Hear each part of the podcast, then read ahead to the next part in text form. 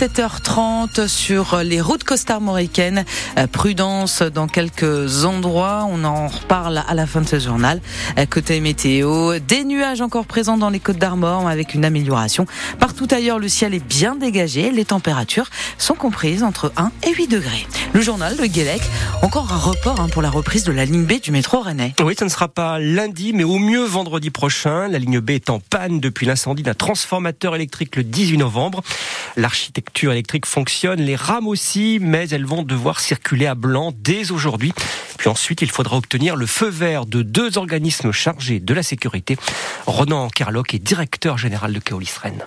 Lundi soir, on a prévu finir la totalité des tests et, de la marche à blanc et, on va remettre lundi soir euh, le dossier sécuritaire auprès des organismes de contrôle de l'État qui vont ensuite prendre quelques jours pour l'analyser euh, avant de donner leur avis et nous autoriser à redémarrer. Ça sera un redémarrage pour toutes les rames à une près, puisqu'il y a une rame qui a fait l'objet d'un incident ce 18 novembre et qui pour l'instant est consignée au garage atelier d'Amaltière. Alors selon les premiers éléments de l'enquête, il y a eu un court-circuit sur une rame lors de son retour au garage après un freinage d'urgence, donc le 18 novembre dernier. Des rames remplacées par des bus et une belle pagaille depuis un mois. Les chauffeurs craquent et réclament une prime. Une grève illimitée a été lancée par deux syndicats à partir d'aujourd'hui. Il y aura donc moins de bus aujourd'hui sur le réseau Keolis Star de Rennes Métropole.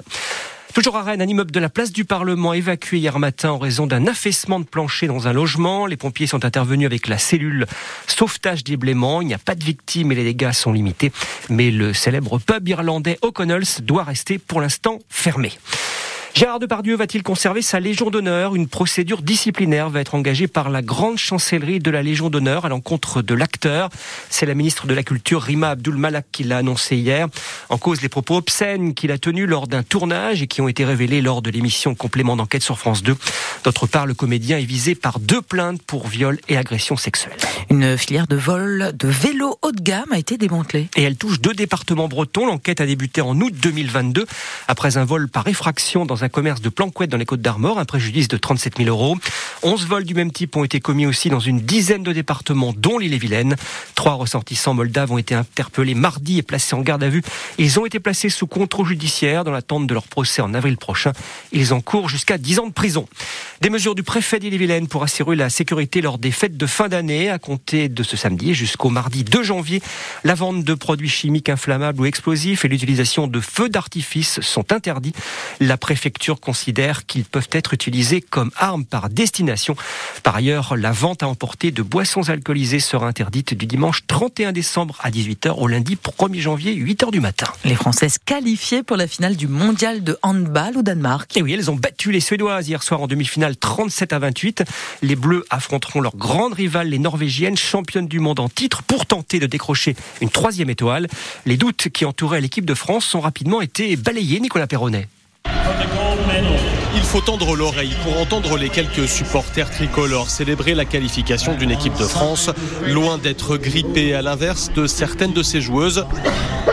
Laura Flip, victime d'un virus en arrivant au Danemark, comme d'autres, Estelle Nzeminko, la capitaine par exemple, mais visiblement toutes plutôt bien rétablies. C'est assez fou quand même, comme le sport de haut niveau te permet de te dépasser. On s'entraîne euh, avec des grippes, avec des machins, on donne tout pour l'équipe.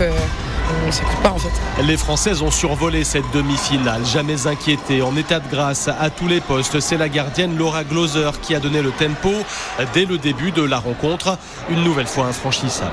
C'est trop bon, c'est pour ça qu'on fait du handball, c'est pour ce genre d'émotion, c'est fort, c'est intense, c'est pour ça qu'on fait du handball.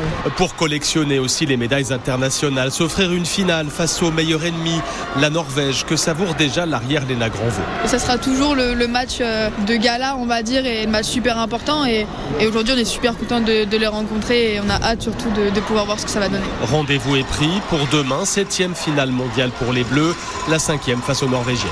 Finale demain à 19h. Delphine, vous serez devant votre ah petit écran demain pour suivre ça. On sera tous et toutes derrière les Bleus, bien évidemment, demain. En Ligue 1 de football, victoire surprise de Lyon à Monaco hier soir, 1 à 0. En ouverture de la 16e journée, l'OL n'est plus dernier, remonte à la 16e place à 17h. Nice, dauphin du PSG, joue Havre.